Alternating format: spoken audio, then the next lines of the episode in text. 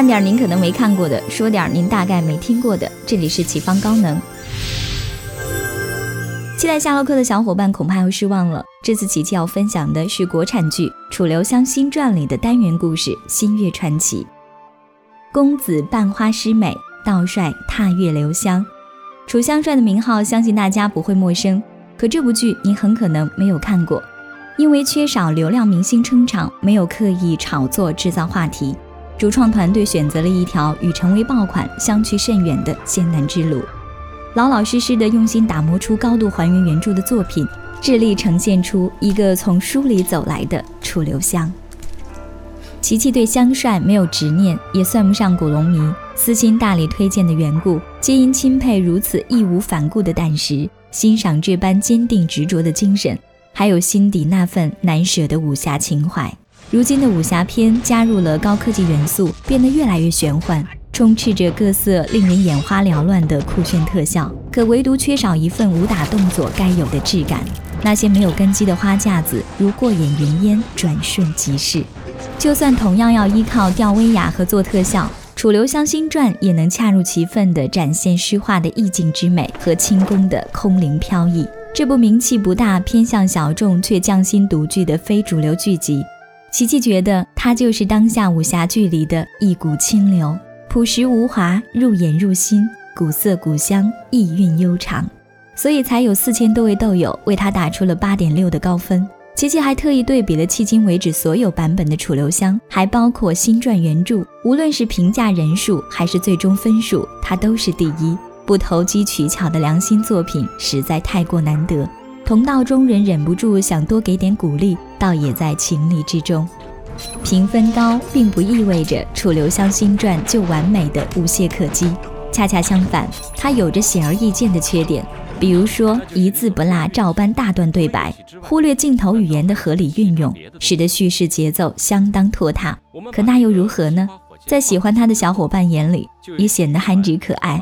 你我的生活本已够紧绷的了。何不静下心来，耐着性子，放松精神，且听琪琪将一个云淡风轻的小故事娓娓道来。更何况还有赏心悦目的武打场面，定能让您回味无穷。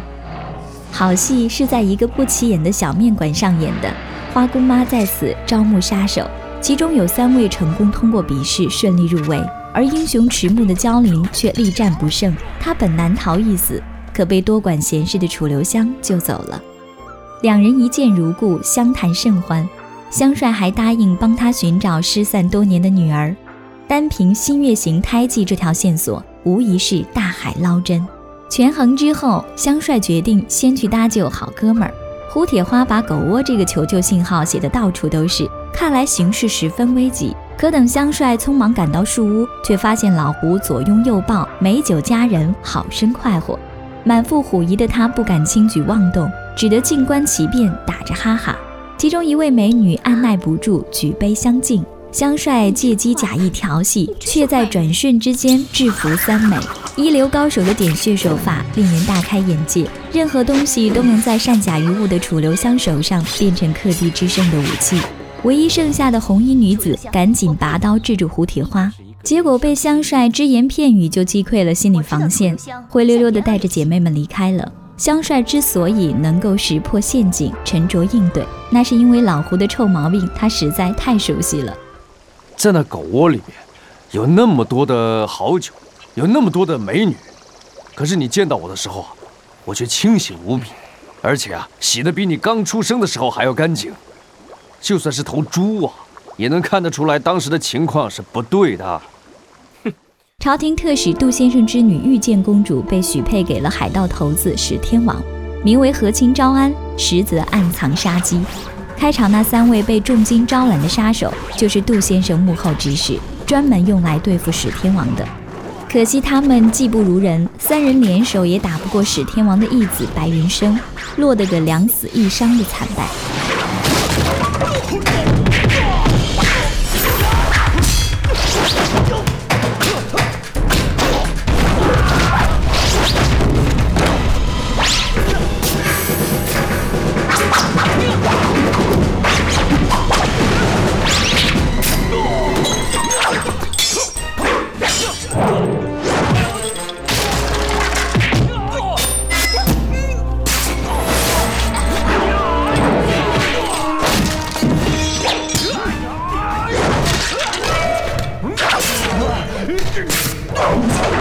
胡铁花没有及时出现，路见不平，仗义相助，恐怕幸存者黑竹竿也凶多吉少。凭着有楚留香这个随叫随到的护花使者，寡不敌众的老胡也面无惧色。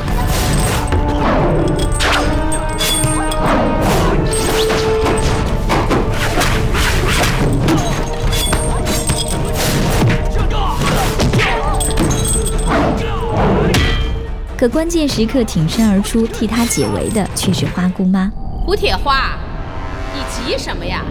我保证他们绝不会动你一根汗毛的。你要是死了，还有谁肯把那位公主护送到史天王那儿去呀？白云生闻听此言，当即不战而退。由此可见自报家门的重要性。那没去救老胡的香帅呢？他跟踪夜行的东瀛忍者英子去了。机缘巧合之下，竟意外发现被英子藏在箱中的娇灵闺女，也就是玉见公主。香帅连人带箱托付给镖局暂为保管，却未曾想，居然连累他们惨遭灭门，公主也不知去向。凶案现场无比心塞的香帅见到了银剑公子薛川心。喜欢管闲事并不是坏事，只是有时候闲事管多了，反而会伤人伤己。可是，想要完成焦林嘱托的香帅，还是希望能从薛川新口中得到线索。薛川新此番是奉了杜先生之命寻回公主。可惜他也晚来一步，并没有收获。面对楚留香这个聪明绝顶的好奇宝宝，无法泄密的屈川新别无选择，只能出其不意，痛下杀手。楚留香是何许人也？凭着机敏灵动、飘逸自如的轻功，有惊无险地躲过了这要命的偷袭。双手背后的香帅，仿若闲庭信步般悠然自得。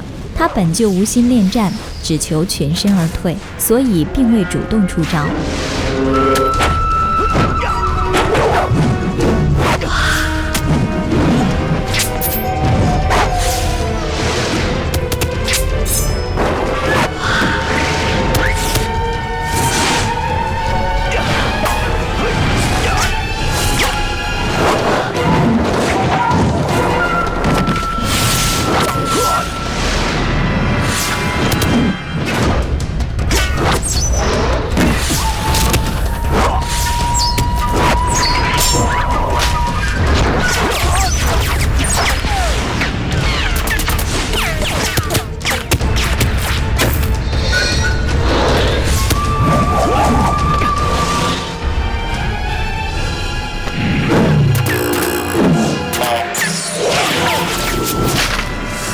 到打不过就自杀的对手，香帅也真是好脾气。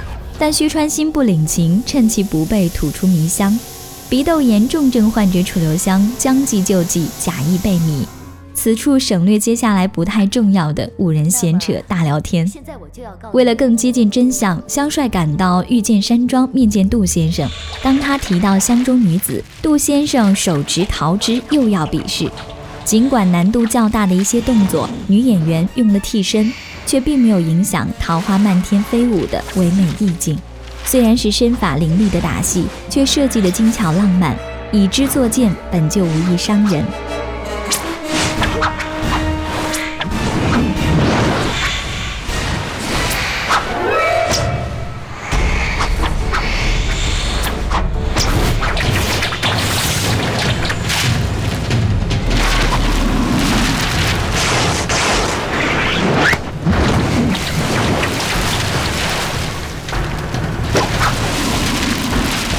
被动应战、切磋技艺的香帅，最后也不过轻弹一指，弄断桃枝，象征性的取得了胜利。既然我已经败在你手里，随便你要怎么样都没关系。原来公主就在御剑山庄，对来龙去脉差不多了然于胸的香帅，本想劝阻公主下嫁，可三言两语就被对方决绝的下了逐客令。无论是谁要来破坏这件事。时时刻刻都会有人去要他的命，我要你来，就是为了告诉你这一点。你现在是不是都已经明白了？那么你就赶快走吧，永远不要再来见我，我也永远不要再见到你。这个温婉娴静的女子选择接受母亲和命运的安排，嫁人也好，杀人也罢，他不怨不悲，淡定自若。相貌虽不惊艳，琪琪却很喜欢他空谷幽兰般的清新脱俗。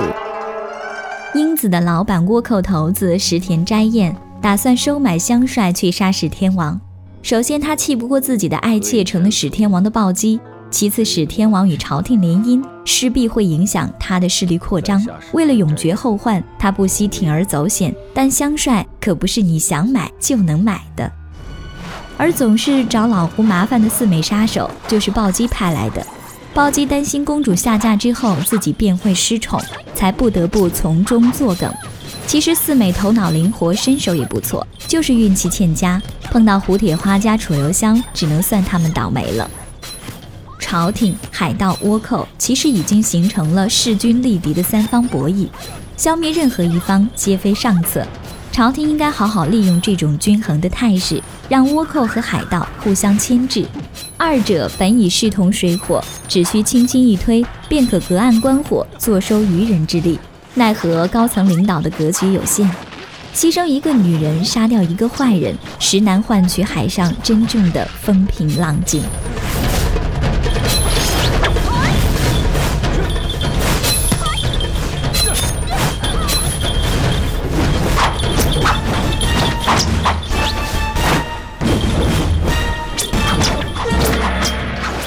大概是不忍公主断送自己。香帅准备找史天王一决生死，担心有去无回的他，还特别感性的跟老胡深情表白，把老胡感动的两眼泪花。后来香帅终于在小渔村见到了传说中的史天王，可他没料到史天王居然有七个，他区分不了替身和正主，自然也无从拼命，到头来只能提前喝了杯喜酒。史天王在新婚之夜死在了遇见公主手上。我们以为的重头戏，却连个直接交代现场的镜头都没有，只有一个雀跃的孩童兴高采烈地跑来向杜先生报信儿：公主已经得手，在昨天晚上把史天王的人头给割下来了。旁观的楚留香只得一番内心感慨，其他的什么都没有。史天王死了，这个故事也就完了。我们成功了。《新月传奇》里的楚留香从始至终都是局外人。尽管他非常积极主动地跟每个人保持密切的互动和交流，却对主线进程没有产生实质影响。他干的事儿不算少，还被各方势力威逼利诱，各种纠缠。但他无法解决关键难题，明明是故事的主角，却并未真正参与其中。情节的起承转合和跌宕起伏与他的关系都不大。我没法阻止遇见公主。也杀不了史天王。看来这一次，我是彻底失败了。胜败乃兵家常事，真正可悲的是，有心有力却无可奈何的成为了一个旁观者。你以为你很重要，却不过是自以为是。古龙不仅处理故事和人物的手段颇为独特，部分情节的编排还充满了哲学的思辨。比如石田斋彦和英子品评香帅倒酒的那段对话。气息流动，循环往复，酒杯倒不满，酒也倒不完。啰嗦是啰嗦，却也有些真知灼见。而杯中与壶中之酒，也随之流淌不息。真气与酒，两者巡回流转，就把他的事造成了一个圆，浑圆无极，永无破绽。圆如太极。生生不息。人人都觉得楚留香每次都能化险为夷，是因为他运气特别好。除了运气的成分，你有没有想过他能够当机立断，做出对自己有利选择的其他原因呢？直觉神准的香帅，关于运气也有着自己的想法。这只不过是一点点的智慧，一点点的谨慎，一点点的处处留意的习惯，再加上一点点的手法和技巧而已。琪琪觉得香帅是个善于总结经验的能人，身经百战的他，是将本属于系统二的趋利避害的复杂机制，逐渐内化成了自己下意识的系统一。因此，他用鼻子一嗅就能闻到危险的味道。与其羡慕香帅的好运，不如努力强化自己的系统一。单论武力值，楚留香算不上特别厉害，几乎每次与之对阵的大 boss 武功都比他强，可最后赢的人却总是他。秘诀就是他逆天的综合实力，双商齐高的他基本没有短板。尽管他没有看过博弈论和心理学，也不妨碍他在实战中摸索出能够为己所用的良策高招。名满天下的楚香帅，就算偷个东西，也能成就道帅的美誉。也许新传里的他无法续写当年的辉煌，可他的个人魅力却依然闪耀。剧中值得细细品味的桥段还有很多，各种玄机，小伙伴不妨自行参悟。时间关系，今天的分享就只能言尽于此了。更多精彩内容，欢迎关注微信公众号“开号御书房”。我们下期再会。